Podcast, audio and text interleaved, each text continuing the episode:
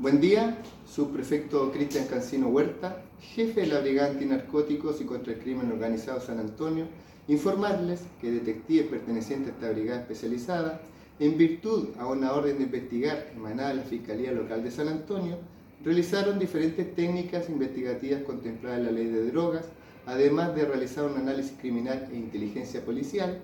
que permitieron acreditar que diferentes personas que están domiciliadas en una toma ilegal